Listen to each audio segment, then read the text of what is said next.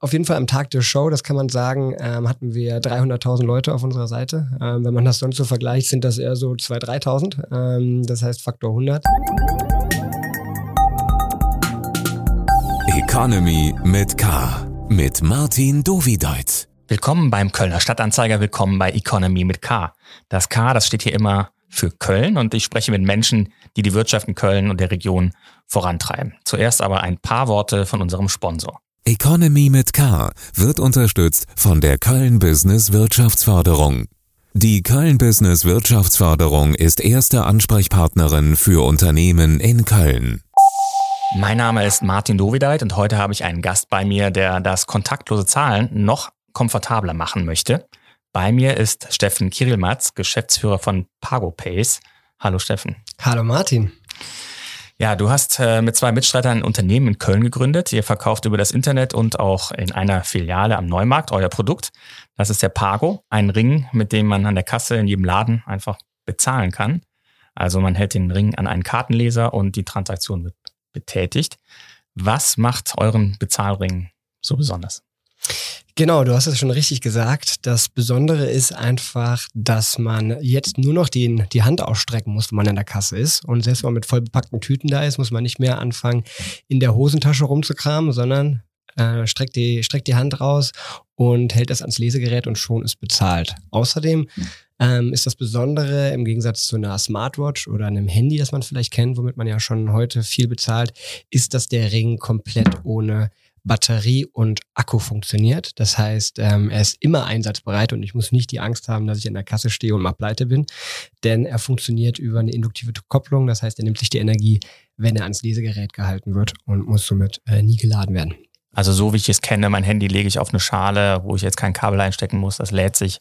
Ähnliche Technologie, so dass ich keine Batterie brauche. Ja, ja, ein bisschen anders noch, weil ähm, beim Handy muss es ja trotzdem auf die Schale gelegt werden, damit es äh, irgendwie die Energie für den Tag hat. Bei dem Ring ist es wirklich so, der braucht halt nur in dieser Sekunde, wie eine Kreditkarte ja auch funktioniert. Ähm, ich halte sie dran und in dieser Sekunde, wo sie vom Lesegerät ähm, berührt wird oder in, in, die Nähe gehalten wird, nimmt sie sich die Energie, um einmal diese Transaktion auszuführen. Und das reicht im Ring, äh, um die Zahlung eben zu tätigen.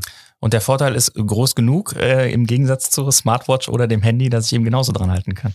Genau, also wir haben natürlich auch viele Szenarien, die man sich so vorstellen kann, wo der, wo der Ring natürlich ein, oder der Pago ein echter ähm, Problemlöser ist. Stellen wir uns vor, wir gehen an den Strand und nehmen eben, haben nicht mehr dieses Problem, das man vielleicht kennt, dass man seine Wertsachen irgendwie unterm Handtuch versteckt und, sondern man kann einfach mit dem Ring, der auch wasserdicht ist, ins, ins Wasser gehen und kann danach an den Strand gehen, an die nächste Beachbar und meinen Cocktail eben holen, ohne dass ich mein Handy, mein Portemonnaie verstecken muss.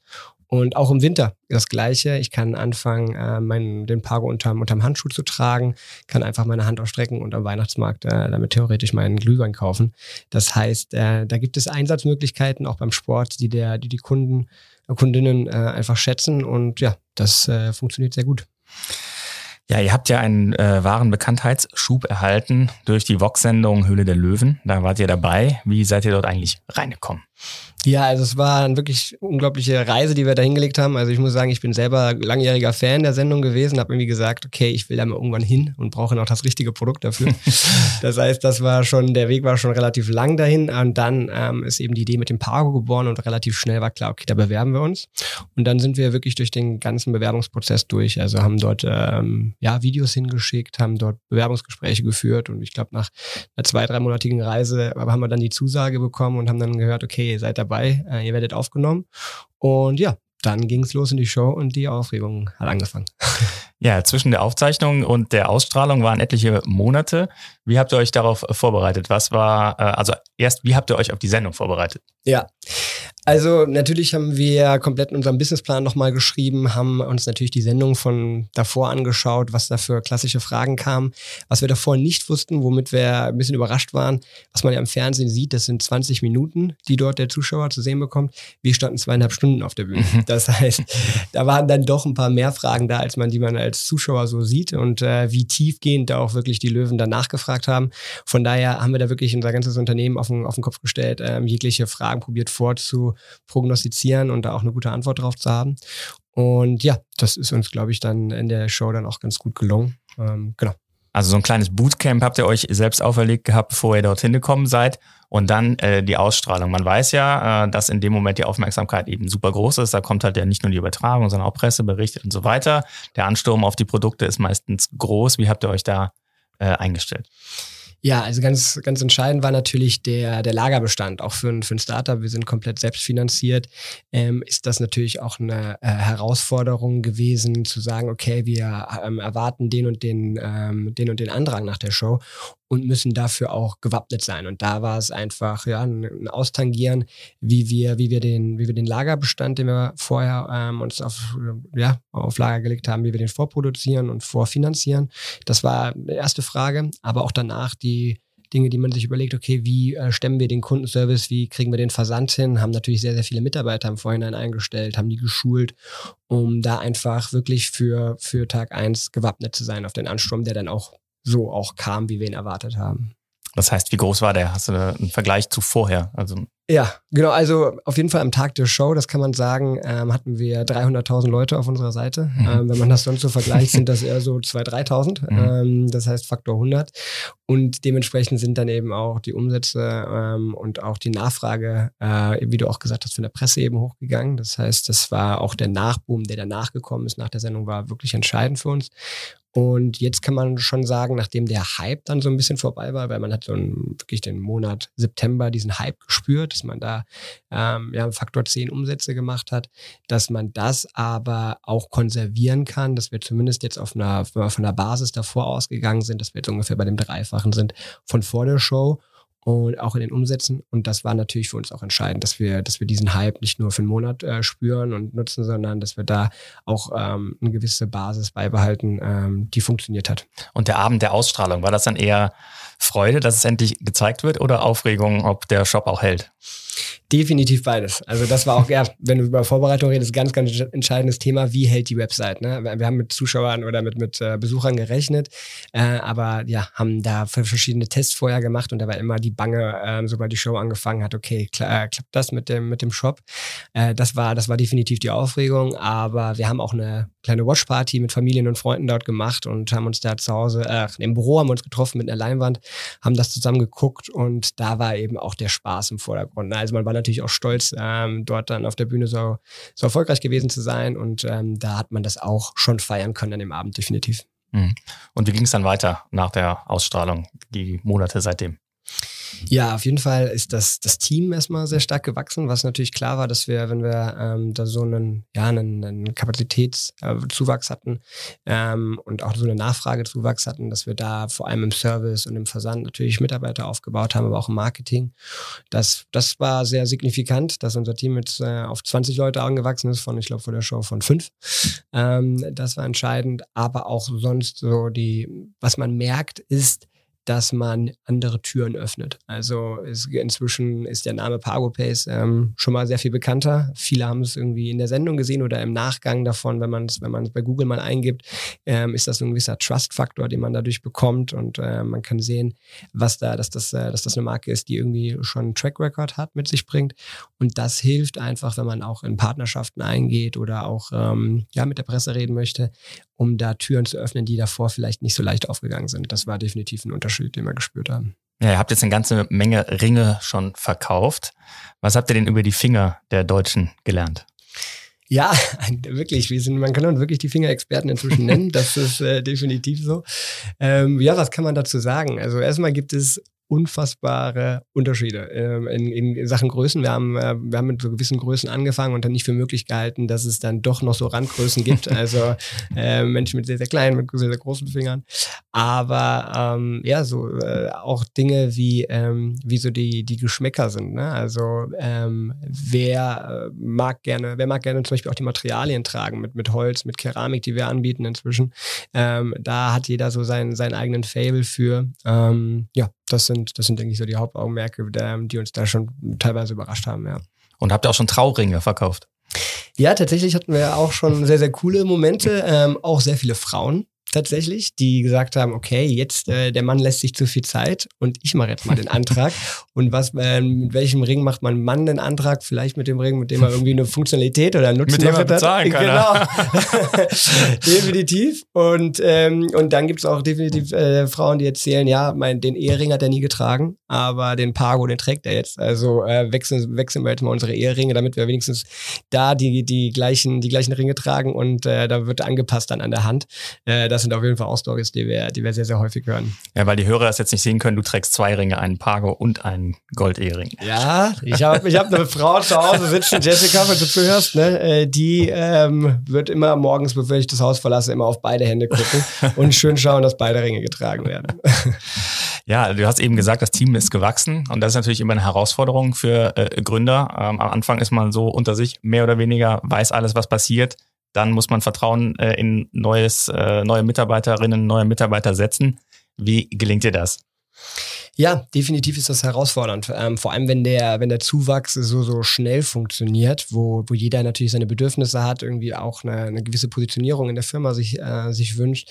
Aber auch überhaupt dieses Personal zu finden, war eine, war eine riesen Herausforderung in letzter Zeit. Also das hört man ja auch aus wirklich aus jeder Ecke, dass einfach äh, Personal momentan sehr, sehr schwer zu akquirieren ist. Und da mussten wir auch kreativ werden, wie wir solche Leute, ähm, die vielleicht ja das Startup noch nicht kannten, überhaupt ähm, attracten. Und da haben wir dann angefangen, eben auch mit Universitäten viel ähm, zu reden, in den Austausch zu kommen, dort auch hier äh, regional in, in Köln äh, Ausschreibungen zu machen ähm, und natürlich auch selber in die Akquise zu gehen, weil wenn man früher irgendwie gewohnt war, dass man bei ja, einer Stellenausschreibung ähm, ja, die Leute zu einem kommen und sich bewerben, ist das, hat sich das so ein bisschen umgedreht, der Spieß, das muss man einfach definitiv feststellen und haben dann angefangen, natürlich auch LinkedIn und, und solche Plattformen zu nutzen, um selber auf Leute zuzugehen und, und ähm, ja, auf, aufmerksam zu machen auf die Stellen, die wir bei Pergopace suchen. Ja, ich habe gesehen, zuletzt habt ihr zum Beispiel Social Media Managerin gesucht.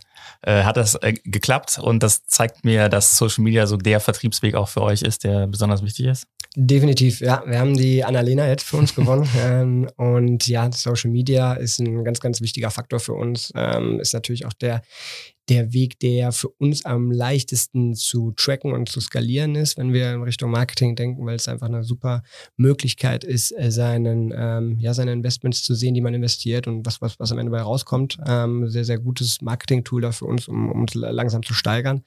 Und da ähm, ja, haben wir gemerkt, dass wir da sehr viel Kapazitäten aufbauen wollen. Ja. Mhm. Du hast jetzt gesagt, ihr habt ja sehr schnell Personal aufgebaut nach dem Hype, seid jetzt aber auf einem ums Dreifache ungefähr gestiegen im Umsatz, so nachhaltig nach der Sendung. Habt ihr vielleicht auch übertrieben beim äh, Aufbau? Ja, momentan ist das, funktioniert das wirklich sehr gut. Ähm, also wir sind sehr zufrieden, wie wir, wir momentan aufgestellt sind. Wir haben vor der Show oder während der Show dann doch noch gemerkt, ähm, dass wir gerade bei den Kundenservice-Anfragen noch ein bisschen hinterhergehangen haben, dass wir da gemerkt haben, die Leute sind gewohnt in der heutigen Zeit, dass sie innerhalb von ein, zwei Tagen eine Antwort kriegen. Das haben wir am Anfang etwas unterschätzt, dass wir da nicht so schnell hinterhergekommen sind. Ähm, und jetzt merken wir, okay, Kundenservice ist so ein wichtiger Faktor für uns, um, um erfolgreich zu sein, weil das einfach vorausgesetzt wird, weil man relativ schnell merkt, okay, wenn du nicht so schnell die Reaktionszeit hast, kriegst du schlechte Bewertungen. Schlechte Bewertungen führen zu Umsatzabfall. Also es ist eine riesen, also sehr, sehr schnelle Kettenreaktion, die da folgt. Von daher sind wir da froh, dass wir da jetzt ein bisschen Puffer auch gerade in der Abteilung haben, äh, die uns hilft, da eben den Kunden zufrieden zu machen. Mhm. Und äh, ihr habt ja auch eine weitere Auszeichnung eingeheimst auf dem Weg zuletzt. Ja, genau, das war der, der goldene Computer von der Computerbild. Da sind wir auch sehr, sehr stolz drauf, dass wir den gewonnen haben und sehr, sehr froh, weil wenn man sich so die anderen Gewinner anschaut, die da neben uns dann auch auf der Bühne standen oder neben dem Lukas, der da den Preis auch äh, in Empfang genommen haben. Lukas, war, dein äh, Mitgründer. Ja, genau, Lukas, mein Mitgründer, genau richtig. Ähm, und da waren, also die anderen Gewinner waren Apple, Samsung, ähm, ich glaube, Mercedes war noch dabei. Also das waren so die Creme de la Creme in Deutschland, oder nicht in Deutschland, sondern international an, an Unternehmen, die dort genannt wurden. Und daneben stand dann PagoPace, ähm, neben Barbara Schöneberger. Und äh, das, war, das war dann schon eine tolle Auszeichnung, die wir da in der Kategorie äh, Fintech und Finance da gewonnen haben. Ähm, damit haben wir erstmal nicht gerechnet, dass das so schnell kommt. Mhm.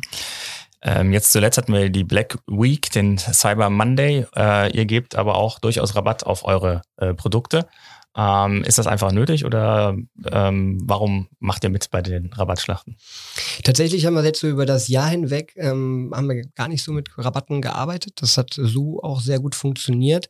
Das ist jetzt das erste Mal äh, seit längerer Zeit, dass wir, dass wir auch so einen Rabatt mitgehen. Aber es ist schon extrem, wie sehr gerade in dieser Black Friday Zeit die die Kunden danach suchen und darauf warten. Das heißt, wir haben gemerkt, okay, es gab auch sehr viele Follower, die genau uns äh, verfolgt haben, glaube ich, in der Zeit und gewartet haben, okay, wann, wann kommt mal, wann kommt mal eine Aktion, die mich, die mich abholt.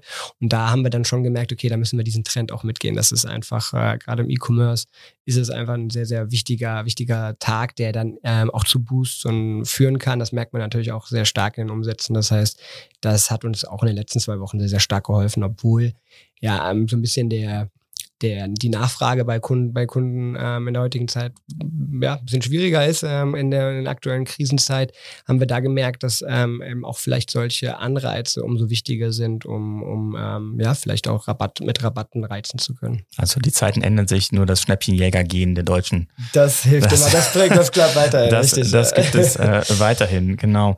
Ähm, ja, ihr habt ein äh, Geschäft am Neumarkt, auch da euer äh, Unternehmen. Und ähm, die Öffnungszeiten habt ihr mittlerweile aber äh, eingeschränkt, äh, wie ihr auch äh, kommuniziert hattet. Äh, womit hängt das denn zusammen? Ja, genau. Also der, der Laden, erstmal den Grund, den zu öffnen, war äh, definitiv, dass wir damit eine andere Kunden, ein anderes Kundensegment nochmal erreichen können. Gerade vielleicht auch die älteren Generationen, die ähm, nicht so, ja, nicht so komfortabel damit sind, auch den Ring online einzurichten, sondern da gerne Hilfe haben bei der Einrichtung und da diesen Kundenservice im direkten Kontakt ähm, zu schätzen wissen. Das hat erstmal sehr, sehr gut funktioniert und dass wir da wirklich eine andere, ähm, andere Zielgruppe erreichen. Und warum wir dann die, die Öffnungszeit ein bisschen eingeschränkt haben, ist einfach, wir da kapazitätsmäßig geschaut haben, dass wir probieren, das äh, so zu allokieren, dass wir einen Mitarbeiter eben dort haben, der nicht äh, jeden Tag im Store ist und, und dort die Zeit hat, sondern eben auch so ein bisschen hybrid arbeitet und dann an den anderen Tagen eben einen Kundenservice machen kann. Und wir weniger auf die Laufkundschaft gehen, sondern wir haben eher Kunden, die wirklich gezielt zu uns in den Laden kommen und wirklich uns dann schon kennen, die Marke kennen und dann sagen, okay, ähm, wann haben die geöffnet, Fargo Pace? Und dann orientiere ich mich an den Tagen und ähm, passe das in meinen Terminkalender an. Von daher haben wir da weniger einen Einbruch in, in den Umsätzen gemerkt, sondern es hat sich einfach geballter verteilt auf diese, auf diese Tage in der Woche. Und das funktioniert eigentlich ganz gut, dass wir diesen Weg jetzt gefahren sind. Mhm. Eine Frage habe ich noch, natürlich zur Höhle der Löwen. Ihr hattet damals ja auch eine Zusage für einen Deal bekommen. Wie ist denn der Stand? Was hat sich ergeben mit Carsten Maschmeyer? Ja, Martin, tatsächlich zu dem Punkt kann ich leider nicht so viel sagen. Ich weiß, dass du da schon öfter mal probiert hast, bei uns nachzuhorchen äh, und immer mal wieder nachfragst. Tatsächlich gibt es da von unserer Seite keine neuen News, die wir verkünden können. Von Carsten Maschmeyer gibt es auch keine. Da kann sich jetzt jeder sein Urteil zu bilden. Fragengewitter. Kommen wir zum äh, Fragengewitter. Ich gebe dir zwei Begriffe und du antwortest spontan und dann schauen wir mal, wo sich äh, eine Diskussion äh, entwickeln kann. Okay, ich bin gespannt. Ja, Fleisch oder vegan? Fleisch. Heizung an oder Heizung aus? Ähm, weniger als sonst, aber immer noch Heizung an. Und aber schon so eingekuschelt zu Hause dann. Definitiv. Äh, die Decke ist jetzt vielleicht mehr der Einsatz der, der Begleiter auf der Couch. Und äh, Fahrrad oder SUV? Ähm, SUV. Oper oder Stadion? Stadion, definitiv. Das heißt FC. Das heißt auch unter anderem FC, aber heißt auch American Football. Ah, okay. Dann Android oder iPhone? iPhone. Autoritär oder agil? Agil. Freizeit oder Überstunden? Eher Freizeit. Das hört man selten von Gründern. Kölscher Klüngel oder Ausschreibung? Ähm, Deutscher Klüngel. Kölsch oder Wein? Kölsch, definitiv. Essen gehen oder selber kochen? Essen gehen. Sehr gerne essen gehen. Sport oder Faulenzen? Sport. Was machst du? Einiges. Also alles, was mit einem Ball zu tun hat. Äh, alles, was mit einer Rückschlagsportart zu tun hat. Badminton, Squash, Tennis. Da findest du mich auf den Courts. Und da ähm, für alles, was vor allem was mit Wettkampf zu tun hat, da habe ich Bock drauf. Und lesen oder streamen? Ähm, sehr viel mehr lesen in letzter Zeit, probiere mich da ähm, ein bisschen umzuorientieren, habe da sehr, sehr viele Sachen gefunden, ähm, die mich da irgendwie weiterbringen. Und, und gerade irgendwie Social Media ähm, inspiriert da auch ganz gut, weil es immer wieder mehr so, so Listen gibt von Büchern, die, die mich irgendwie ansprechen. Und ähm, folgt auch ein paar Influencern, die da in der Richtung gehen. Ähm, und äh, ja, das, das wird immer mehr. Wo, also ich muss mich da immer noch ein bisschen zu, äh, zu rumringen, weil es einfach leichter ist, den Fernseher anzumachen, als das den, den Kindle äh, anzumachen. Aber es bringt mich äh, gefühlt sehr viel weiter. Hast du einen Lesetipp? Ähm, ja, also vielleicht der Klassiker, der mich wirklich auch inspiriert hat ähm, zu gründen, war ähm, tatsächlich die, die Vier-Stunden-Woche ähm, wo es einfach darum geht, auch zu überlegen, wie kann man, ähm, wie kann man sein Leben so umgestalten, dass man vielleicht doch weniger nur auf ähm, seine, seine Zeit auf die Arbeit verbringt, sondern auch trotzdem erfolgreich sein kann mit weniger Arbeitszeit prozentual am Tag und doch mehr auf die Dinge sich zu konzentrieren, die einem ja, noch die Leidenschaft bringen. In letzter Zeit muss ich sagen, obwohl es die Inspiration zum Buch war, merke ich aber trotzdem, dass die Leidenschaft für das Startup ähm, dann doch so viel Zeit frisst oder auch bewusst Zeit frisst, die, äh, die ich dann bewusst dort reinpacke, obwohl ich es vielleicht gar nicht müsste. Mhm. Und Karneval feiern oder arbeiten? Äh, definitiv Karneval feiern, dafür bin ich schon Kölschek. Ja. Wie seid ihr denn auf die Idee gekommen, Pagopace zu gründen? Die Idee, ja, also ähm, es definitiv eine Zweier, Zweier Situation war es. Ähm, zum einen war es so, dass wir schon immer, also gerade Lukas und ich gesagt haben, wir haben beide mal zwischenzeitlich eine Smartwatch gehabt und gemerkt haben, okay, es nervt eigentlich jeden Abend äh, den, das dritte, vierte Ladekabel neben meinem iPhone, neben meinem AirPods äh, liegen zu haben und äh, immer wieder daran zu denken, zu laden, weil ich dann irgendwie unterwegs war und immer die Uhr irgendwie anhatte, aber nie an war, weil der Akku leer war. Von daher haben wir gesagt, okay, es wäre eigentlich was cool, äh, was zu haben, was, ähm, was ohne Akku funktioniert. Und irgendwie, das war zumindest mal das Gespräch, was wir hatten. Aber dann haben wir den Bernhard kennengelernt, der aus der Chipbranche eben kam das ist der dritte. Und, das ist der dritte im Grunde, genau, der Bernhard. Ähm, und der ist schon seit 20 Jahren selbstständig eben in der Halbleiterbranche unterwegs und hatte das Know-how, was wir da eben auch äh, brauchten, um auf so ein Produkt zu kommen und, äh, oder das Know-how, so ein Produkt zu entwickeln. Und dadurch, dass Lukas und ich dann aus der Marketing-Vertriebsseite kamen, ähm, Bernie, der absolute Produkt- und Technikexperte da ist, hat das einfach gut gepasst, so von den, von den ähm, äh, Ressourcen, die wir da hatten äh, und von den Fähigkeiten, dass wir gemerkt haben, okay, das kann funktionieren. Und ihr habt euch im Studium kennengelernt oder äh, kennt ihr euch schon länger, Lukas? Lukas und ich kennen uns seit dem Studium, genau. Mhm. Wir haben damals im Hörsaal gesessen und gesagt, okay, irgendwann machen wir mal ein Startup auf. Und Bernhard haben wir ein paar Jahre später kennengelernt. Und äh, Köln war im Studium so äh, attraktiv, dass ihr auch gesagt habt, da bleiben wir auch hier. Wir haben tatsächlich in Essen studiert, ähm, aber ich äh, kam aus äh, schon oder komme aus Köln und war schon immer Köln, Köln verrückt. Äh, für mich gab es da irgendwie nichts anderes, was da in Frage kam. ähm, und Lukas kommt aus der Eifel, also auch nicht so weit weg. Von daher war das der, der kleinste gemeinsame Nenner. Ja, außerdem ist es schon hier ein sehr guter Standort, um auch ähm, Mitarbeiter zu finden, leichter als wenn man ähm, ja, in klein, aus kleineren, in kleineren Orten gründen würde. Mhm. Ähm, aber schon junge Unternehmen, die mit Hardware starten, das ist ja schon was äh, Außergewöhnliches. Normalerweise, sage ich mal, liegt der Software näher. Da äh, kann man vielleicht äh, ohne größeren Ressourceneinsatz eben starten ähm, oder eine Dienstleistung ähm, wie habt ihr das dann finanziert? Weil ihr müsst ja erstmal ein paar Ringe haben.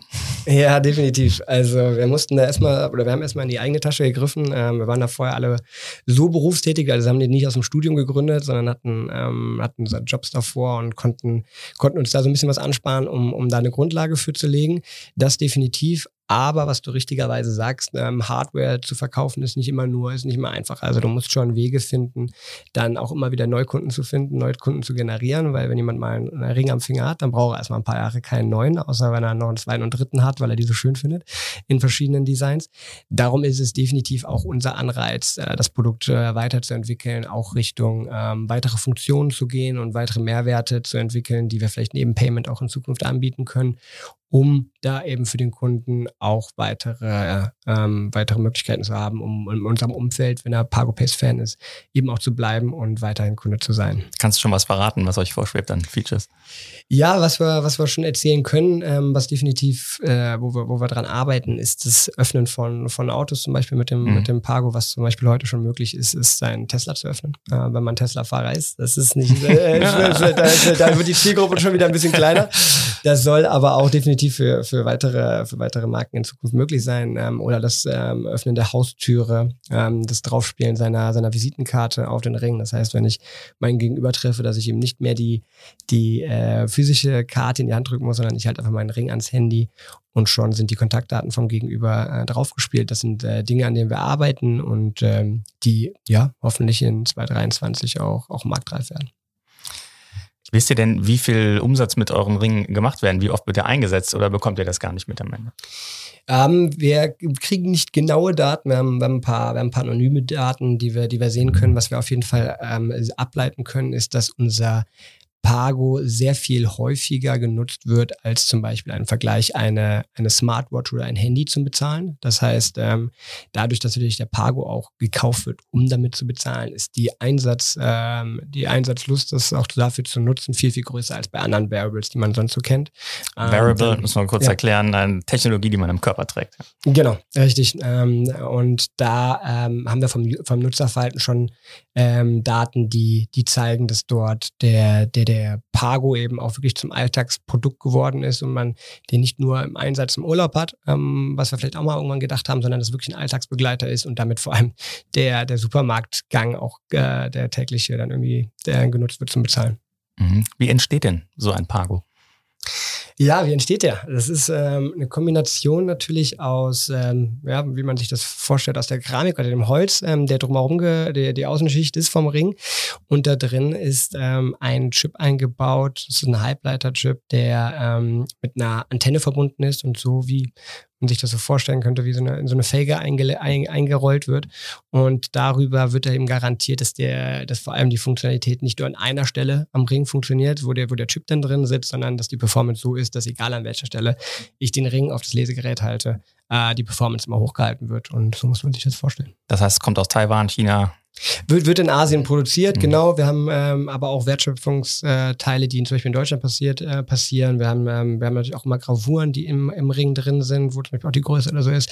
Das sind, das sind Bereiche, die dann auch noch in Deutschland passieren oder aber auch den Halbleiter. Äh, der wird zum Beispiel äh, nicht, in, nicht in China hergestellt. Ja, der kommt, der kommt woanders her. Mhm.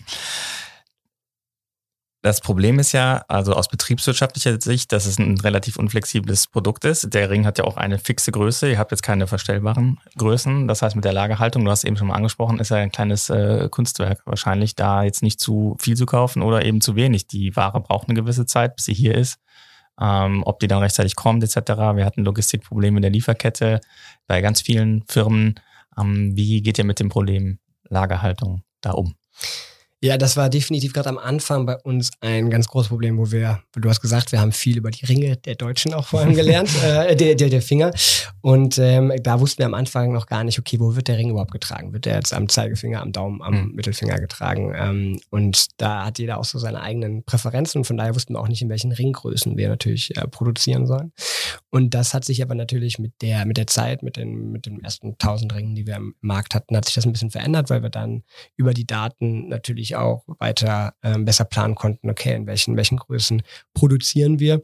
Und dadurch ähm, sind wir sehr viel besser geworden, da darin diese Verteilung eben auch in den Farben und Größenkombinationen ähm, für uns zu finden. Und das funktioniert inzwischen auch sehr gut mit einem Rhythmus, äh, wie wir da produzieren, dass wir da immer pünktlich an Ware, Ware dran sind, dass wir da auch sehr kurze Zeiten haben in verschiedenen Kombinationen, wo wir ausverkauft sind. Das sind ja auch nicht so ganz große Container wahrscheinlich. Da kann man genau, das ist definitiv auch der Vorteil. Luftfracht. Richtig, das, das, das passt auch ins Paket rein, genau. Mhm. Ja. Ähm, ja, du selber hast einen Ring aus äh, Gold und einen Pago. Warum gibt es denn keine Pagos aus Edelmetall? Ja, das, das ist eine der hauptgestellten Fragen tatsächlich auch von der Kunden. Äh, das wäre natürlich, würden wir gerne, äh, gerne auch in Silber und Gold anbieten. Allerdings sind alle metallischen Stoffe, die verhindern das Signal des Chips da drin. Das mhm. heißt, da würde die Performance dann nicht funktionieren. Wir sind da weiter am Tüfteln in unseren, äh, in unseren Laboren, was man da vielleicht für Alternativen finden kann, dass man, dass man diese, diese Farben auch nachbildet, ohne metallische Stoffe zu nutzen. Aber da sind wir leider noch nicht, äh, noch nicht auf dem, auf dem Ende der Reise, genau. Mhm. Ihr arbeitet ja mit Banken zusammen, mit einigen enger. Ähm, wie funktioniert das überhaupt technisch jetzt, dass ich meinen Ring eben zum Bezahlen einsetzen kann? Genau, also du hast ähm, äh, eigentlich drei Möglichkeiten. Entweder ähm, du bist Kunde der Comdirect Consors oder einer der Volksbank, mit dem wir zusammenarbeiten, dann ist es möglich, wie man es vielleicht von Apple Pay oder Google Pay kennt, einfach die physische Kreditkarte nehmen und ähm, ja, äh, die, die, die äh, eigene Kreditkarte mit dem, mit dem Ring verbinden. Das ist eigentlich die einfachste Lösung. Dadurch, dass wir aber noch nicht mit allen Banken äh, in Europa oder in Deutschland auch zusammenarbeiten, haben wir dann, um da auch eine andere Lösung für die anderen Kreditkartenkunden zu bieten, äh, mit einem Fintech zusammenarbeiten, arbeiten wir mit einem Fintech zusammen, das nennt sich Curve.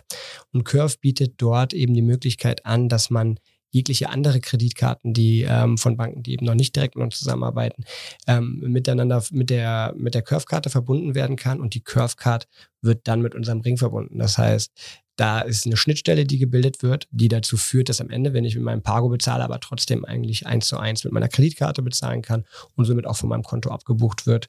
Ähm, so das funktioniert mit allen Visa und Masterkarten, Debit und Credit.